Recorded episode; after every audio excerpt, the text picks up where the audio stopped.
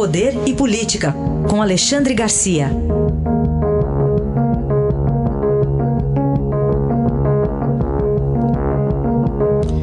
Alexandre, bom dia. Bom dia, Raíssa. Bom dia, Carolina. Olá, bom dia. Bom, começamos com uh, detalhes de uma reunião no domingo, Alexandre, do Ministério da Saúde. Pois é, uma reunião que ainda não foi, não foi aberta, né? é uma reunião de emergência, quando passou de 50 mil mortos, uh, médicos de todos os estados, portanto ela já estava, já estava marcada. Né? Os nomes mais conhecidos talvez sejam os aí de São Paulo, Dr. Roberto Ceballos, Dr. Anthony Young, os dois de, uh, do, do, do Einstein, mas representantes de todos os estados, e a conclusão até agora é a seguinte: que eles estão preocupados com a falta da medicação, são todos uh, uh, unidos em torno do uso precoce da hidroxicloroquina e depois no uso já mais tarde, quando a pessoa já está em estado, estiver em estado mais grave, de corticoide. Né? e estão reclamando que é preciso que os governos dos estados ponham à disposição esses medicamentos, o sulfato de hidroxicloroquina, uh, azitromicina, anticoagulante, corticoide, né, para os tratamentos nas diversas fases.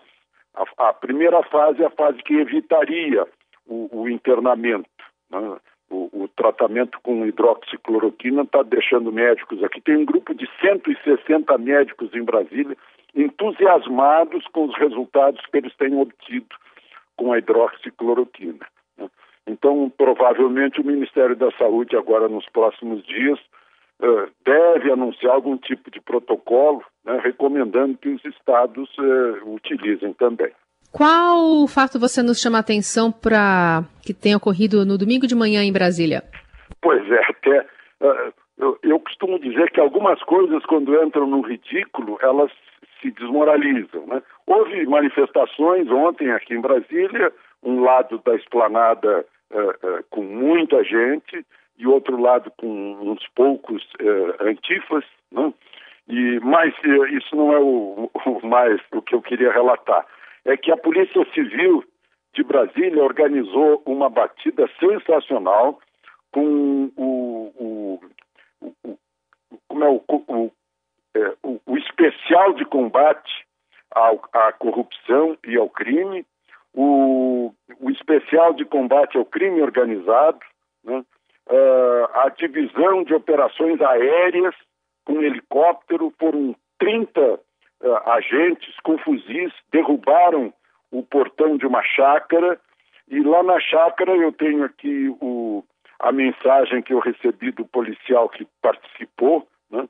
Lá dentro encontramos dois senhores, bandeiras do Brasil, eh, camisas com palavras de ordem, cartazes contra a ditadura de políticos profissionais, uma máscara de ursinho de cartolina, uma faca sem ponta de cozinha e uma caixa com uma dúzia de fogos de artifício.